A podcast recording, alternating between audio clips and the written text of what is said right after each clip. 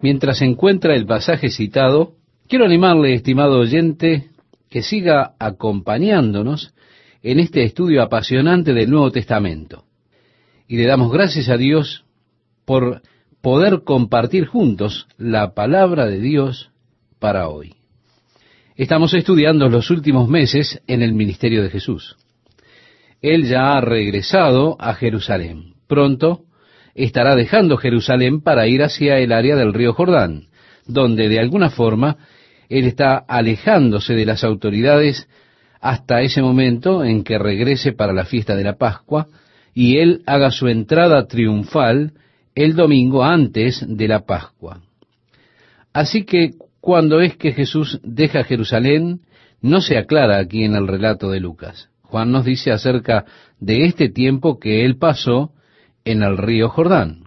Fue allí, mientras él estaba en el río Jordán, que recibió el mensaje de María y de Marta acerca de la muerte de Lázaro, su hermano, lo cual promovió el regreso de Jesús, luego de esto su entrada triunfal, su juicio y crucifixión. Probablemente el capítulo 12 sucedió mientras él aún estaba en Jerusalén.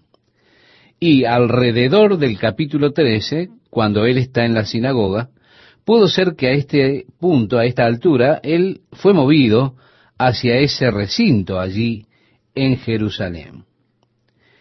En el versículo 1 del capítulo 12 nos dice, en esto juntándose por millares la multitud, es decir, ellos comenzaron a agolparse sobre Jesús, tanto que unos a otros se atropellaban comenzó a decir a sus discípulos primeramente, guardaos de la levadura de los fariseos, que es la hipocresía.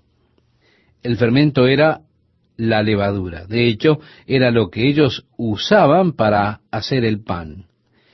Esto causaba que el pan creciera por el proceso de fermentación. Así sucedía la descomposición causada por la levadura a medida que libera esas pequeñas burbujas de aire que hace que el pan se hinche. Y todo lo que usted necesita es un poco de levadura en la masa. Esa pequeña levadura ejercerá su influencia sobre todo el resto de la masa. Toda la masa será fermentada con tan solo una pequeña cantidad de levadura. Esto es algo conocido para nosotros, ¿verdad? Bueno, esto es lo que ellos llamaban el iniciador, como la fermentación, donde ellos colocaban solo un poco de ese iniciador en la nueva masa. Luego ellos dejaban un trozo para colocar en la masa que prepararían al día siguiente. Y solo un poco de levadura era lo que necesitaban para fermentar toda la masa. El apóstol Pablo advierte sobre la levadura a la iglesia y le dice, un poco de levadura leuda toda la masa, por tanto, quitad la levadura. Jesús está aquí advirtiendo acerca de la levadura de los fariseos, que él dice es la hipocresía. Es increíble cómo se puede esparcir la hipocresía. Con solo un poco de ella tiene el efecto de descomposición y se esparce fácilmente. El versículo 2 nos dice, porque nada hay encubierto que no haya de descubrirse, ni oculto que no haya de saberse. Por tanto, todo lo que habéis dicho en tinieblas, a la luz se oirá, y lo que habéis hablado al oído, en los aposentos, se proclamará en las azoteas. Mire, yo no sé si a mí me gusta esto. Hay algunas cosas que yo he dicho en confidencia que realmente yo no quisiera que se publicaran. Pero el Señor solo nos está diciendo básicamente que nos mantengamos abiertos y rectos, que no seamos hipócritas. En algún lugar se difundió una historia acerca de que nosotros habíamos recibido alguna grabación privada de parte de un evangelista allí en Israel. Este evangelista había tomado un tour por allí. Por supuesto, en Israel muchas cosas están ocultas. Las habitaciones de hotel usted nunca sabe, pero de alguna forma este evangelista dice que nosotros recibimos de nuestros amigos allí que están involucrados en el gobierno israelí alguna grabación que contiene algunas historias que ellos narran y cosas que ellos estaban diciendo acerca de las personas que iban a sus tours. Ellos estaban bastante molestos porque de acuerdo a la historia que les llegó a ellos, nosotros habríamos usado esas grabaciones para desenmascararlos. Muy interesante, ¿no? Pero yo no tengo ninguna grabación. Nunca tuve ninguna grabación. Es más, no estoy interesado en ninguna grabación de conversaciones privadas. Pero esto de ser una cosa en la cara de una persona diciéndole, oh, mi preciosa, mi querida, etcétera, y luego, cuando usted se queda solo, dice, ¿viste cómo es? ¿Podés creer que sea así esta persona? Bueno, esto es lo que Jesús dijo acerca de este asunto de la hipocresía. Qué trágico es que una de esas maldades parece ser que invade los sistemas religiosos del hombre. Muchos años atrás, antes de que muchos de ustedes nacieran, cuando la radio estaba aún en sus primeras etapas, había un locutor en un programa de niños que solía leer las revistas de dibujos animados para los niños. Él era muy elocuente en su manera de hablar con los niños. Hacía un show que era muy atractivo. Bien, sucedió que él pensó que debía dejar de hacer su programa, pero en la radio no quisieron que él se fuera. Así que, ¿este personaje sabe lo que comenzó a hacer? Comenzó a expresar sus verdaderos sentimientos por los niños, sentimientos que eran nefastos. Ese fue el fin de su carrera. Estimado amigo, cuídese de la hipocresía. Aquello que es dicho en secreto, dice Jesús, se proclamará en las azoteas. En el versículo 4 de Lucas 12 leemos, Mas os digo, amigos míos, no temáis a los que matan el cuerpo y después nada más pueden hacer, pero os enseñaré a quién debéis temer. Temed a aquel que después de haber quitado la vida, tiene poder de echar en el infierno. Sí, os digo, a este temed. ¿No se venden cinco pajarillos por dos cuartos? Dos cuartos equivalen a un centavo, así que los pajarillos no valían mucho. Con todo, ni uno de ellos está olvidado delante de Dios, continúa diciendo Lucas. A pesar de que ellos son tan insignificantes, aún así nuestro Padre Dios se preocupa. Ninguno de ellos es olvidado por Dios. Dios está realmente muy interesado en usted, estimado oyente. ¿No se venden cinco pajarillos por dos cuartos? Mire, ninguno de ellos es olvidado delante de Dios. Continúa diciéndonos Lucas, pues aún, dijo él, los cabellos de vuestra cabeza están todos contados.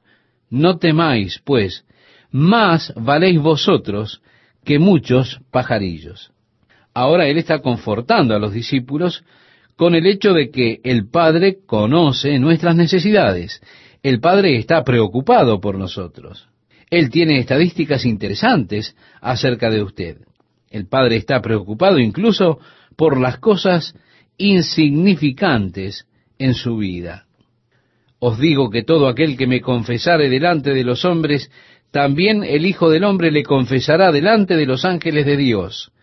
Mas el que me negare delante de los hombres, será negado delante de los ángeles de Dios. A todo aquel que dijere alguna palabra contra el Hijo del Hombre, le será perdonado. Pero al que blasfemare contra el Espíritu Santo, no le será perdonado. Esto lo hemos leído en el Evangelio de Lucas, capítulo 12, versos 8 al 10. Estas son cosas que hemos estudiado ya en otros evangelios, acerca de los dichos de Jesús. Lucas solo las está agrupando y probablemente Jesús está juntando una serie de pensamientos y principios que previamente había desarrollado. Y así, en otra ocasión Jesús desarrolló este tema sobre la blasfemia contra el Espíritu Santo. En otros lugares, él desarrolló sobre confesarlo a él o negarlo. El versículo 11 continúa diciendo, cuando os trajeren a las sinagogas y ante los magistrados y las autoridades, no os preocupéis por cómo o qué habréis de responder o qué habréis de decir, porque el Espíritu Santo os enseñará en la misma hora lo que debáis decir. Sí, estimado oyente, contamos con la divina inspiración y provisión del Espíritu Santo en el momento de necesidad, en el momento de peligro. En el versículo 13 leemos, le dijo uno de la multitud, Maestro, di a mi hermano que parta conmigo la herencia. Mas él le dijo, hombre, ¿quién me ha puesto sobre vosotros como juez o partidor? Jesús aprovechó la ocasión para advertir en contra de la codicia. Y les dijo, mirad y guardaos de toda avaricia, porque la vida del hombre no consiste en la abundancia de los bienes que posee. Esto, créame, es el opuesto a la concepción popular del mundo de hoy, del mundo a nuestro alrededor. En lo que respecta al mundo a nuestro alrededor, la vida de un hombre consiste en la abundancia de las cosas que él posee. De esa manera, los hombres intentan acumular más cosas para ellos mismos. Pero Jesús está declarando que usted debe ser cuidadoso con la codicia, porque la vida del hombre no consiste en la abundancia de las cosas que posee. Y nos preguntamos entonces, ¿en qué consiste la vida del hombre? La vida del hombre, estimado amigo, estimada amiga, consiste en el relacionamiento con Dios, que es más importante que las posesiones. ¿En qué se beneficia el hombre si debe ganar todo el mundo y perder su propia alma? Mire, su relación con Dios es más importante, es más valiosa que todas las posesiones que usted pudiera conseguir para usted mismo. Es realmente trágico que muchas personas, por acumular posesiones, muchos hombres han sido atrapados por la avaricia, solamente viven para acumular fortuna. Se han alienado ellos mismos de una relación con Dios que sea realmente significativa. ¿Cuántas familias se han roto porque el esposo vivía solo para progresar, solo para acumular posesiones para sí mismo, descuidando su relación en el hogar? ¿Cuántos hombres han vivido para ellos mismos hasta tener un ataque cardíaco? Esta es una dolencia muy común entre los ejecutivos, hombres que viven para ellos mismos hasta que destruyen su propia salud.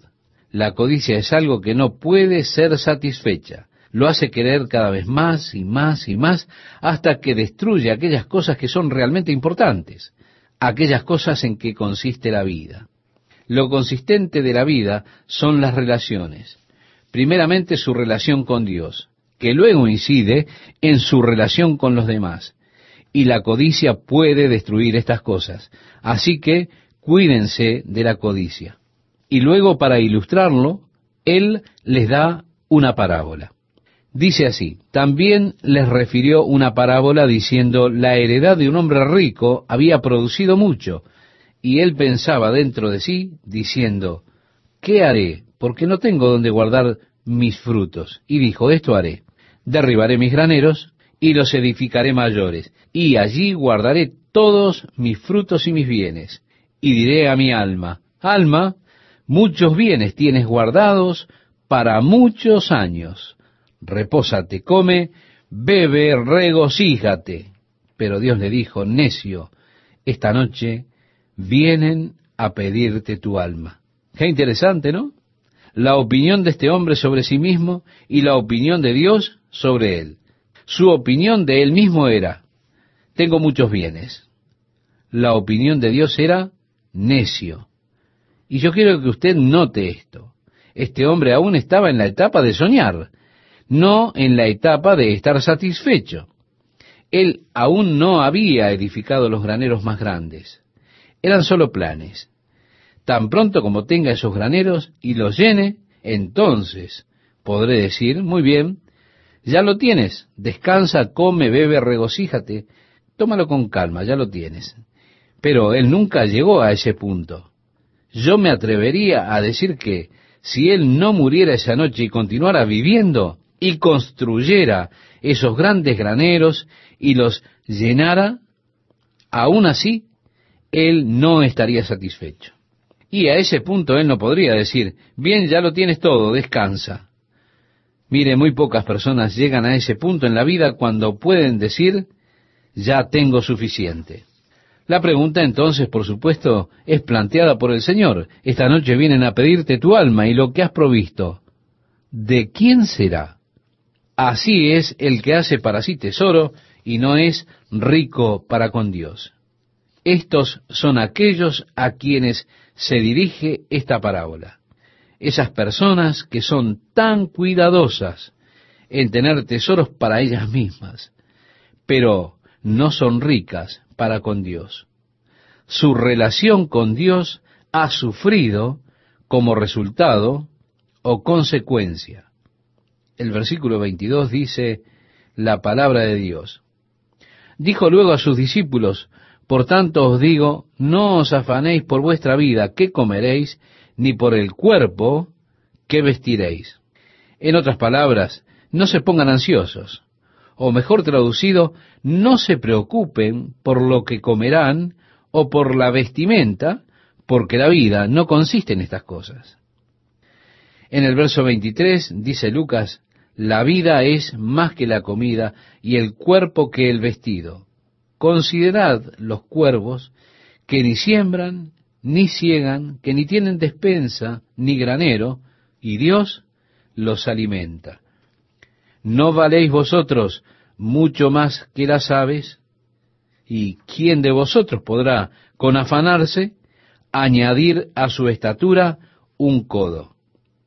Mire, si sucediera que usted tiene una glándula pituitaria que no funciona en toda su capacidad. Y sucede que usted es bajo de estatura y usted está tan preocupado porque no alcanza al estante más alto de su armario. La pregunta es, ¿quién de ustedes, enfrentando este problema, se sienta y se preocupa por ello, diciendo, soy tan bajo, desearía no ser tan bajo? ¿Quién de ustedes poniéndose ansioso acerca de esto, puede agregar algún centímetro a su estatura? Esto es lo que Jesús está diciendo. Usted no puede siquiera añadir un codo a su estatura. Culminamos con el versículo 26, donde Jesús, según lo escribe Lucas, dice, Pues si no podéis ni aún lo que es menos, ¿por qué os afanáis por lo demás. Cada uno de nosotros tiene la capacidad de hacer ambas cosas, confiar y temer. De igual manera también tenemos los medios para preocuparnos o esperar pacientemente al Señor. Bueno, si las promesas de Dios para sus hijos son verdad, entonces no tenemos motivos para preocuparnos en nuestras vidas en lo absoluto. En esta edición de La Palabra de Dios para hoy, el pastor Chuck Smith nos mostrará por qué el temor nos conduce al fracaso y la ausencia de preocupaciones sobre algo es la clave para experimentar un gozo verdadero en Jesucristo. Y ahora aquí está el pastor Chuck Smith con la lección de hoy, abriendo la Biblia en el capítulo 12 del Evangelio de Lucas. Comenzaremos la lectura en el versículo 22.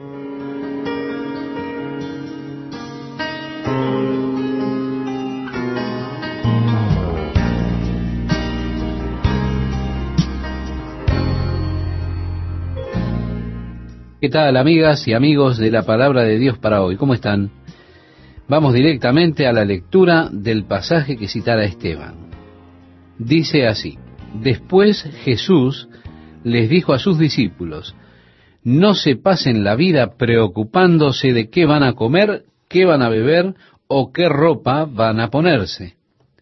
Esto significa, no alberguen ningún pensamiento o no tengan pensamientos ansiosos. Mejor traducido aún, no se preocupen sobre qué van a comer o qué van a vestir, porque la vida no consiste en estas cosas. Y continúa la lectura diciéndonos, la vida no consiste solo en comer, ni el cuerpo existe solo para que lo vistan. Miren a los cuervos, no siembran, ni cosechan, ni tienen graneros para guardar las semillas. Sin embargo, Dios les da de comer. Recuerden que ustedes son más importantes que las aves. ¿Creen ustedes que por preocuparse mucho vivirán un día más? Si no pueden conseguir ni siquiera esto, ¿por qué se preocupan por las demás cosas?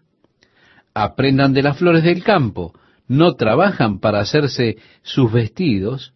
Sin embargo, les aseguro que ni el rey Salomón, con todas sus riquezas, se vistió tan bien como ellas.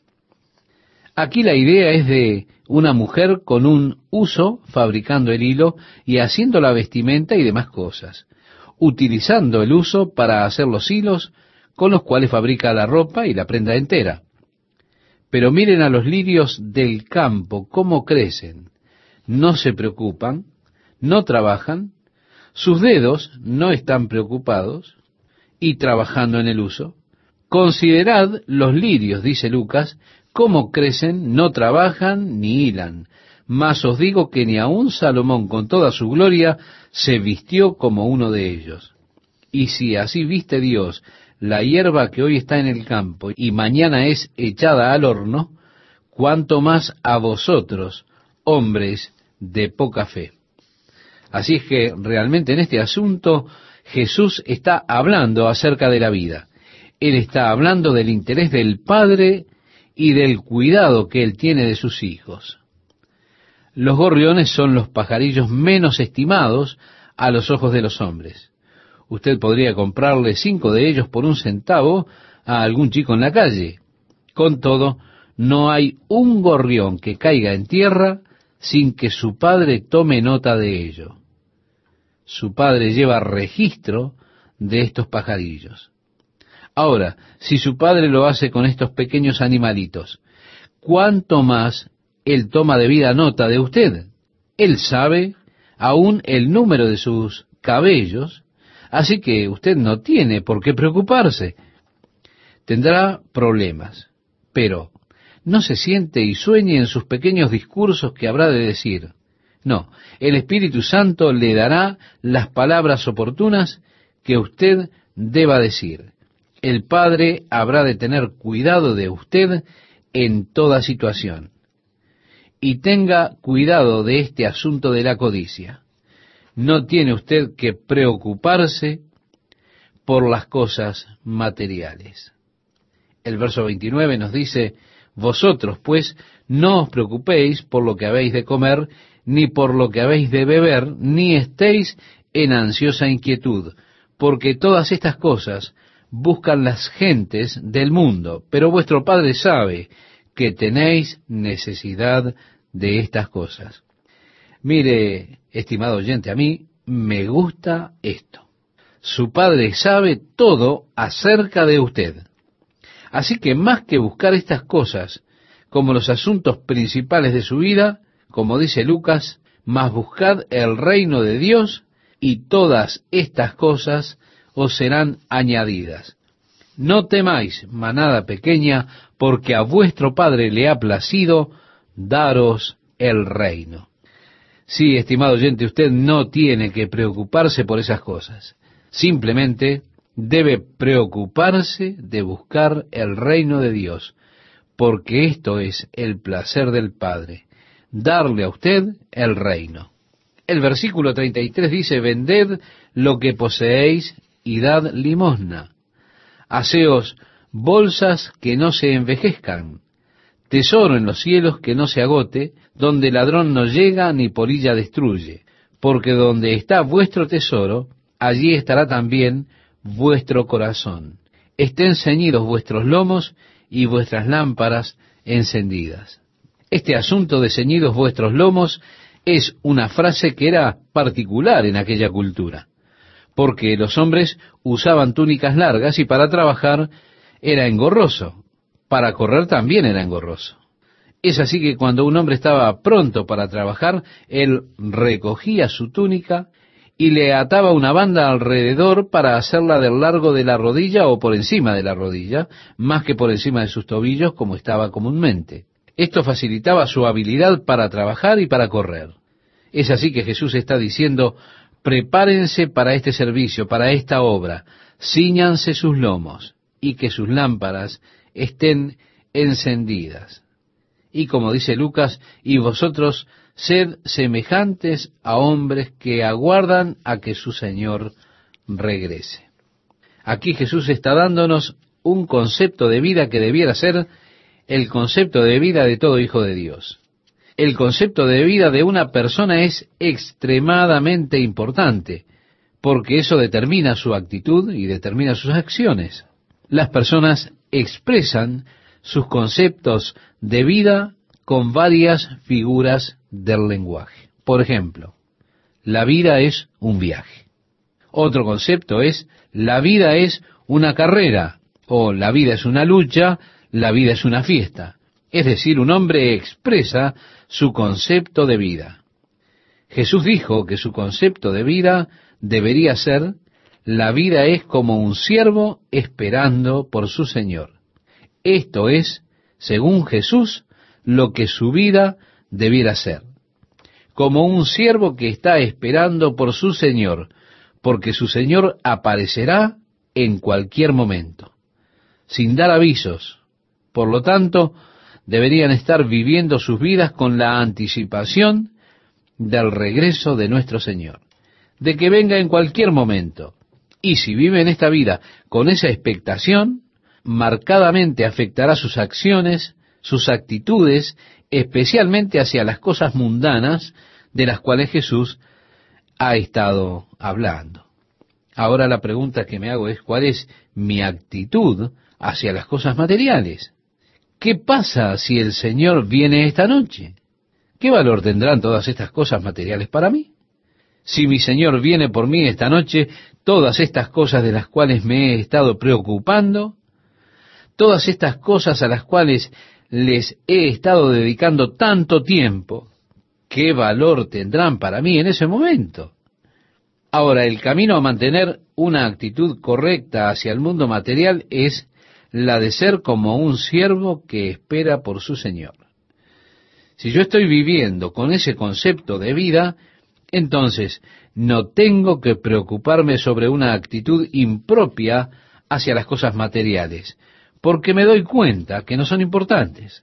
Mi relacionamiento con Dios es importante y soy como un siervo que está esperando por su Señor. Cuando mi Señor aparezca, yo quiero estar listo para Él, listo para abrir la puerta inmediatamente, para que cuando llegue y llame le abran enseguida, dice Lucas capítulo 12, versículo 36. Este es el modo que debería ser. No estar en un montón de negocios sin terminar cuando el Señor venga. Espera, no estoy listo, Señor. Me tomaste por sorpresa. ¿Te importaría esperarme unas horas mientras dejo estas cosas terminadas? Seguramente no le vamos a decir eso. Ahora bien, cualquier otro concepto de vida tiene sus metas a la vista. Usted puede averiguar bastante bien cuándo logrará cada cosa. La vida es una carrera. Si usted está corriendo una carrera, sabe cuál es la meta. Sabe cuántas vueltas tiene que completar antes de llegar a la meta final. O la vida es educación, podemos decir, y usted sabe cuántas materias necesita para graduarse. Pero yo no sé cuándo el Señor habrá de venir. No sé cuál es el clímax. Este puede tener lugar en cualquier momento. Puede ser antes de que me despierte en la mañana. La Biblia dice que cuando Él venga habrán dos durmiendo en una cama. Pues puede ser que esté durmiendo en la cama cuando el Señor venga a golpear. Y quiero estar listo para responder, simplemente para ir de inmediato. Algo bueno es simplemente limpiar el pizarrón antes de irse a dormir en la noche. Y le recomiendo que usted cuide de hacer esto. Decirle, Señor, me encomiendo a ti. Él puede venir antes de la mañana. Y ese es el modo en que el Señor quiere que usted viva porque esto crea una gran urgencia en todo lo que hago. Porque esta puede ser mi última oportunidad de hacerlo, mi última oportunidad de compartir el amor de Jesucristo. Puede ser mi última oportunidad de servir al Señor. También puede ser mi última oportunidad para hacerme tesoros en los cielos. Así que su concepto es como un siervo esperando por su Señor. Créame, tengo mucho para hacer con mi vida en lo que a pureza respecta. La Biblia dice, amados, ahora somos hijos de Dios, y aún no se ha manifestado lo que hemos de ser, pero sabemos que cuando Él se manifieste, seremos semejantes a Él porque le veremos tal como Él es. Recuerda, estimado oyente, esto lo estudiábamos en la primera carta de Juan, cuando veíamos el capítulo 3, el versículo 2. ¿Y quién vive según este concepto? Quien tiene esta esperanza en Él, se purifica a sí mismo, como Él también es puro. Es una influencia purificante vivir con este concepto de vida. Y créame, quiero asegurarme de que soy puro. Quiero asegurarme que estoy bien quiero asegurarme de que estoy listo para encontrarme con mi Señor en cualquier momento que sea, para que cuando Él venga, yo esté dispuesto para abrirle inmediatamente. El verso 37 nos dice, bienaventurados aquellos siervos a los cuales su Señor cuando venga halle velando.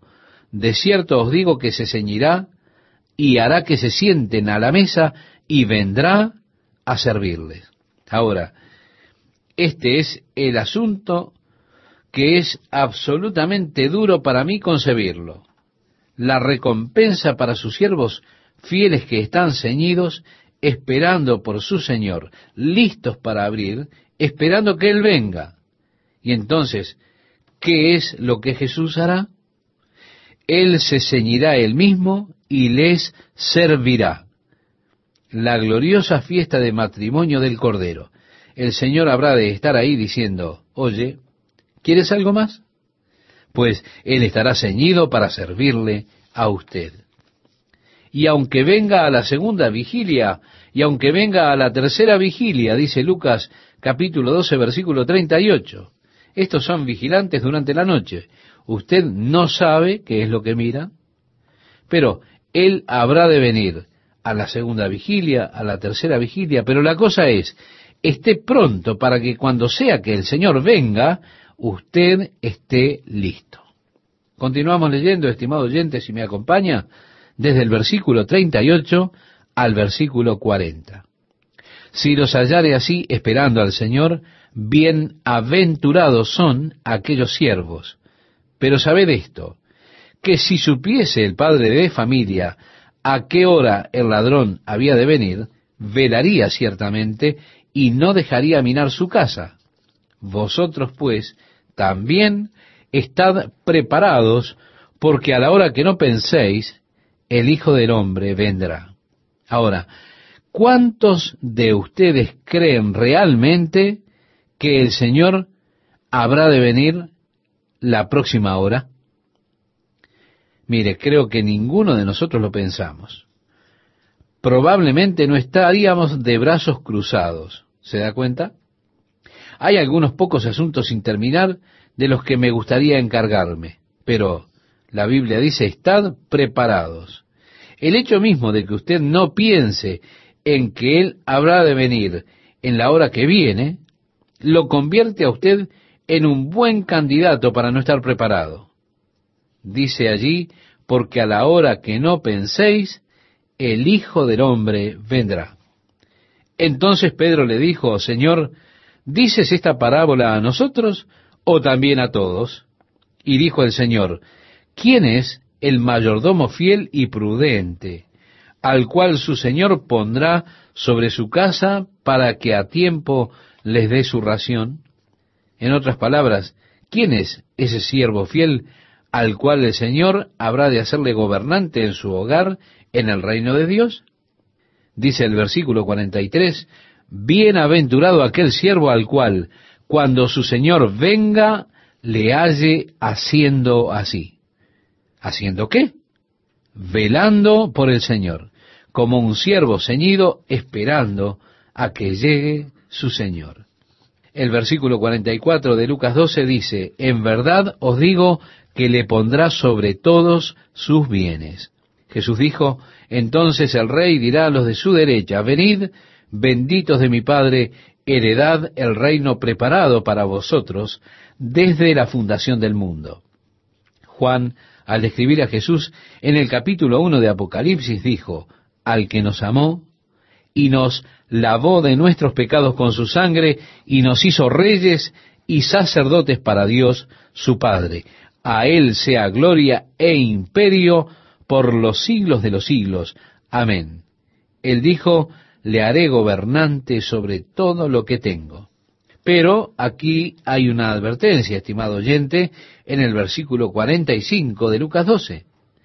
Mas si aquel siervo dijere en su corazón, mi Señor tarda en venir, este siervo quizá está diciendo, el Señor no vendrá hasta después de la revelación del anticristo. Él va a demorar su venida hasta el período de la tribulación o hasta el final del período. Oiga, el Señor puede venir en cualquier momento y Él quiere que usted esté listo para Él, cuando venga en cualquier momento. Ahora, siempre hay un peligro en decir, el Señor está demorando su venida. Esto es una doctrina realmente peligrosa, perniciosa y pensada porque el efecto de esta con frecuencia es la pereza y la ociosidad. Decir, el Señor retrasa su venida. Entonces, vayámonos de fiesta. El versículo 45 dice, y comenzare a golpear a los criados y a las criadas, y a comer y a beber y embriagarse. Vendrá el Señor de aquel siervo en día que éste no espera, y a la hora que no sabe, y le castigará duramente, y le pondrá con los infieles. Aquel siervo que conociendo la voluntad del Señor no se preparó, ni hizo conforme a su voluntad, recibirá muchos azotes. Mas el que sin conocerla hizo cosas dignas de azotes, será azotado poco. Aquí está la clave.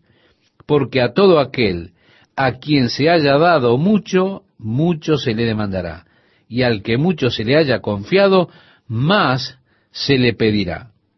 Dios le hace responsable a usted por el conocimiento que usted tiene. Sí, el conocimiento crea responsabilidad delante de Dios. Y tener el conocimiento que usted tiene le da a usted una responsabilidad mayor delante de Dios, porque Dios le hace responsable a usted. Ahora a menudo se hacen preguntas en cuanto a ese pobre hombre en la jungla de Nueva Guinea que nunca ha escuchado de Jesucristo, el cual es muerto por otro hombre en una lucha y es comido por ese otro hombre. Y entonces se preguntan, ¿qué sucederá con él? ¿Está perdido por siempre porque no creyó en Jesucristo? ¿Cómo pudo él creer en Jesucristo cuando nunca tuvo la oportunidad de oír? Ahora, ¿es justo que Dios le castigue con castigo eterno cuando él nunca tuvo la oportunidad de escuchar?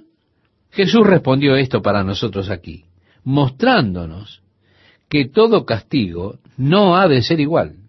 Aquellos que han escuchado tienen una gran responsabilidad y por lo tanto un más severo grado de castigo, mientras que aquellos que no escucharon y con todo hicieron cosas dignas de castigo porque no sabían, tendrán un menor grado de castigo.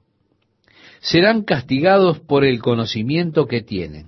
Así que permítame decirle, mejor deje de preocuparse por ese pequeño hombre de Nueva Guinea y comience a preocuparse por usted mismo. ¿Por qué? Porque usted ha escuchado, usted conoce, usted es responsable por lo que conoce. Y habiendo recibido mayor conocimiento, si usted no actúa en consecuencia con ese conocimiento, entonces usted tendrá el mayor nivel de castigo. Mientras usted, estimado oyente, busca el pasaje citado por Esteban, quiero saludarle e invitarle a que nos acompañe los próximos minutos con el estudio de la palabra de Dios para hoy, que en este día realmente es apasionante.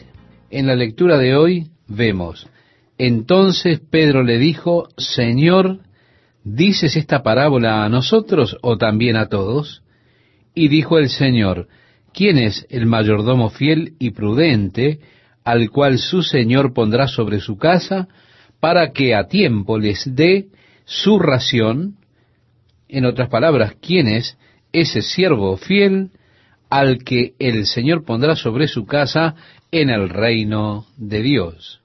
Seguimos la lectura en el versículo 43, estimado oyente, bienaventurado aquel siervo al cual, cuando su Señor venga, le halle haciendo así.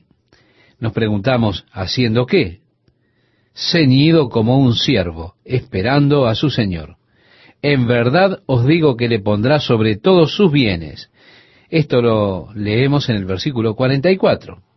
Ahora, aquí está advirtiendo, mas si aquel siervo dijera en su corazón, mi Señor tarda en venir, es realmente una advertencia. Quizá alguien diga, el Señor no regresará hasta el período de la tribulación o hasta después del período de la tribulación. El Señor puede venir en cualquier momento y Él quiere que usted esté listo para que Él venga en cualquier momento. Ahora bien, siempre hay un peligro en decir que el Señor está retrasando su regreso. Esta es una peligrosa y nociva doctrina y pensamiento, porque produce un efecto generalmente de ociosidad el Señor está retrasando su regreso. Entonces, bueno, vamos a hacernos una gran fiesta. Como el Señor se demora, es peligroso, estimado oyente, pensar así. Continuamos la lectura y dice, y comenzare a golpear a los criados y a las criadas, y a comer y beber y embriagarse. Vendrá el Señor de aquel siervo en día que éste no espera y a la hora que no sabe, y le castigará duramente, y le pondrá con los infieles. Aquel siervo que conociendo la voluntad de su Señor no se preparó, ni hizo conforme a su voluntad, recibirá muchos azotes. Mas el que sin conocerla hizo cosas dignas de azotes, será azotado poco. Aquí está la clave, porque a todo aquel a quien se haya dado mucho, mucho se le demandará, y al que mucho se le haya confiado, más se le pedirá. Jesús dijo, fuego vine a echar en la tierra. ¿Y qué quiero? Si ya se ha encendido, de un bautismo tengo que ser bautizado. ¿Y cómo me angustio hasta que se cumpla? Jesús está hablando acerca del fuego del infierno, que estaba realmente ardiendo en contra de él, ardiendo en los corazones de aquellas personas. Él dijo, ya está encendido. Este fuego es el fuego del juicio. Y él tiene un bautismo, y ese bautismo es un bautismo de muerte. Recuerda, estimado oyente, cuando la madre de Santiago y Juan dijo, ordena que en tu reino se sienten estos dos hijos míos, el uno a tu derecha y el otro a tu izquierda, Jesús dijo, ¿podéis beber del vaso que yo he de beber y ser bautizados con el bautismo con que yo soy bautizado? Ellos dijeron, podemos. Él les dijo, bueno, puede ser, pero esa decisión es del Padre, hablando de su muerte, es decir, de su bautismo. ¿Y cómo me angustio hasta que esto se cumpla? ¿Pensáis que he venido para dar paz en la tierra? Os digo no, sino disensión, dice el versículo 51. Sí, estimado oyente, estimado amigo, estimada amiga, el Evangelio de Jesucristo divide a los hombres entre aquellos que son salvos y aquellos que se pierden, aquellos que creen y aquellos que no creen, los que tienen esperanza de vida eterna y los que no la tienen. El Evangelio de Jesucristo en realidad divide a los hombres. Familias son divididas por este Evangelio. El versículo 52 nos dice, porque de aquí en adelante cinco en una familia estarán divididos, tres contra dos y dos contra tres. Estará dividido el padre contra el hijo y el hijo contra el padre, la madre contra la hija y la hija contra la madre, la suegra contra su nuera y la nuera contra su suegra. Esta división que crea el Evangelio, y especialmente en el hogar judío, donde muchas veces el hecho de recibir a Jesucristo trae una completa discriminación por parte del resto de la familia. ¿Qué división crea su fe en Jesucristo? En un hogar de judíos ortodoxos, donde muchas veces ellos tienen hasta un funeral por ese hijo que se convirtió, pues lo consideran muerto. ¿Debido a qué? Debido a que él se atrevió a creer que Jesús es el Mesías, el elegido. Mire la división que se produce. Hasta este momento él está hablando con sus discípulos, pero ahora Jesús se vuelve a la multitud. Y así expresa el versículo 54. Decía también a la multitud, cuando veis la nube que sale del poniente, luego decís, agua viene. Y así sucede. Y cuando sopla el viento del sur, decís, hará calor. Y lo hace. Como aquí cuando usted ve las nubes que vienen desde el océano, usted dice, vamos a tener lluvia. O cuando soplan los vientos de Santa Ana, usted dice, será un día caluroso. Y Jesús dijo, hipócritas, sabéis distinguir el aspecto del cielo y de la tierra, y cómo no distinguís este tiempo. En otras palabras, ustedes son capaces de decir las señales del cielo y por ellas qué clima habrá, si será lluvioso o caluroso. ¿Por qué es que no son capaces de leer las señales que Dios ha puesto para el tiempo de la venida del Mesías? Él los reprendió, porque ellos no sabían el tiempo de su venida, pues ellos deberían saberlo. Mire, yo siento que esto también es verdad para nosotros en el día de hoy el Señor nos ha dejado una gran cantidad de profecías, una amplia evidencia, diciéndonos por anticipado las cosas que habrían de suceder en el tiempo del regreso de Jesucristo. Pues, habiéndonos dado las señales de esas cosas, Él dice, cuando estas cosas comiencen a suceder, erguíos y levantad vuestra cabeza, porque vuestra redención está cerca. Esto lo leemos en el Evangelio de Lucas en el capítulo 21, versículo 28. Y con todo, hay personas que son capaces de hacer predicciones sobre el mercado de acciones, predicciones climáticas, pueden predecir o prever muchas cosas, pero no son conscientes del hecho de que estamos en los últimos días, en el final de los tiempos. Y hay la misma clase de ceguera espiritual en cuanto al tema del regreso de Cristo. Es lamentable, pero incluso muchos pastores se burlan, en cierta forma, de la idea de la inminencia del regreso de Jesucristo. Qué triste que esas personas sean tan ignorantes de la segunda venida de Jesús, así como lo fueron aquellos en cuanto a la primera venida de Jesús. Jesús dijo, ¿y por qué no juzgáis por vosotros mismos lo que es justo? ¿Por qué usted no puede por usted mismo hacer un buen juicio?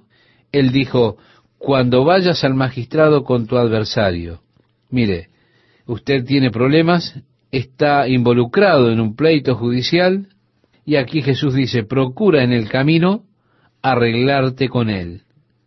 Busque un arreglo entre las partes. Eso es lo que el Señor le está diciendo no sea que te arrastre al juez, el juez te entregue al alguacil y el alguacil te meta en la cárcel.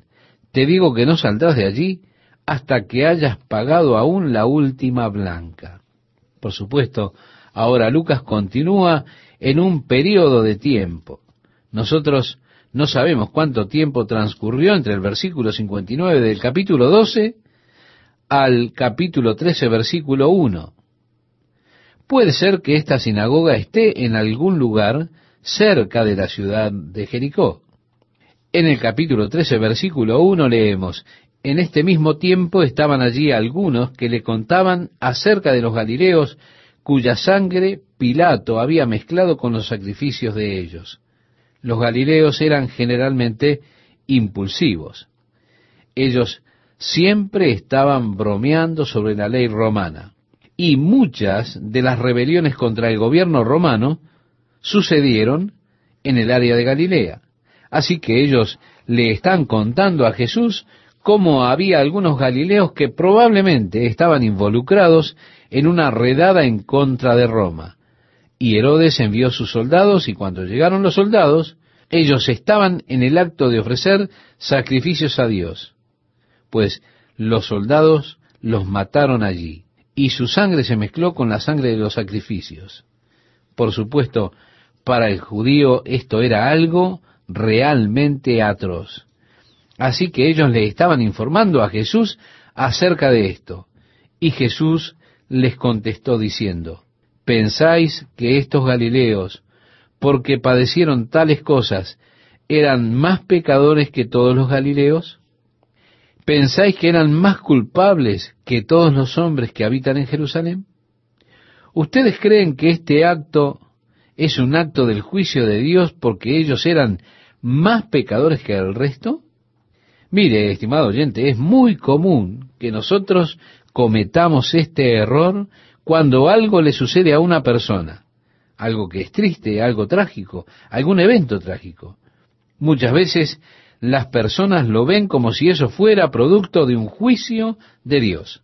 En otras palabras, es como decir, ellos recibieron lo que merecían. ¿No es así? Me pregunto qué habrá hecho para merecer esto tan horrible, se dice muchas veces. Pues Jesús está descartando este concepto. ¿Ustedes creen que porque esto le sucedió a ellos, es porque eran más pecadores que el resto de las personas en Galilea, dijo Jesús. Luego él agregó, os digo, no, antes, si no os arrepentís, todos pereceréis igualmente. O aquellos dieciocho sobre los cuales cayó la torre en Siloé y los mató, ¿pensáis que eran más culpables que todos los hombres que habitan en Jerusalén? El estanque de Siloé está abajo, en un lugar donde usted tiene que descender muchos escalones para llegar allí. Allí hay edificios alrededor de la torre de Siloé, muros y demás. Probablemente ellos estaban construyendo una torre y las personas solían ir al estanque de Siloé. Era un lugar que se abarrotaba de personas, porque allí era el mayor suministro de agua en Jerusalén. Las mujeres lavaban allí en el estanque y sin duda siempre ese lugar estaba lleno de gente. Esta torre que ellos estaban construyendo allí en el estanque de Siloé cayó y mató a dieciocho personas. Jesús llama la atención hacia esa tragedia y él dice, ¿pensáis que eran más culpables que todos los hombres que habitan en Jerusalén? Os digo, no. Antes, si no os arrepentís, todos pereceréis igualmente. Dijo también esta parábola, tenía un hombre una higuera plantada en su viña, y vino a buscar fruto en ella y no lo halló. Y dijo al viñador, he aquí hace tres años que vengo a buscar fruto en esta higuera y no lo hallo, córtala. ¿Para qué inutiliza también la tierra? Él entonces respondiendo le dijo, Señor, déjala todavía este año hasta que yo cabe alrededor de ella y la abone, y si diere fruto bien, y si no, la cortarás después. Como lo hemos dicho en programas anteriores, la higuera es utilizada en un sentido simbólico de la nación de Israel. El Señor estaba deseando recibir fruto y no lo recibió. Y se les da una oportunidad más de traer fruto. Si no lo hacen, entonces será cortada. Trágicamente, estimado amigo, estimada amiga, ellos no lo hicieron y la nación fue cortada. En el verso 10 leemos, enseñaba Jesús en una sinagoga en el día de reposo. Y había allí una mujer que desde hacía dieciocho años tenía espíritu de enfermedad y andaba encorvada, y en ninguna manera se podía enderezar. Yo personalmente he visto personas en Medio Oriente que están encorvadas desde la cintura y su cabeza se inclina hacia sus pies. Esto es una cosa bastante fea de ver. Aquí hay una mujer con esta apariencia. Ella estaba encorvada. Estaba en la sinagoga en el día de reposo cuando Jesús fue allí. De acuerdo al relato, su condición había sido causada como resultado de la actividad demoníaca, es decir, un espíritu de enfermedad. Cuando Jesús la vio, dice el relato bíblico, la llamó y le dijo, mujer, eres libre de tu enfermedad. Y puso las manos sobre ella, y ella se enderezó luego y glorificaba a Dios. Imagine lo que habrá sucedido en la sinagoga ese día, con esta mujer, luego de 18 años en su condición de permanecer encorvada. Ahora era capaz de pararse derecha y ella comenzó a alabar y a glorificar a Dios. El verso 14 nos dice, pero el principal de la sinagoga, enojado de que Jesús hubiese sanado en el día de reposo, dijo a la gente, seis días hay en que se debe trabajar. En estos, pues, venid y sed sanados, y no en día de reposo.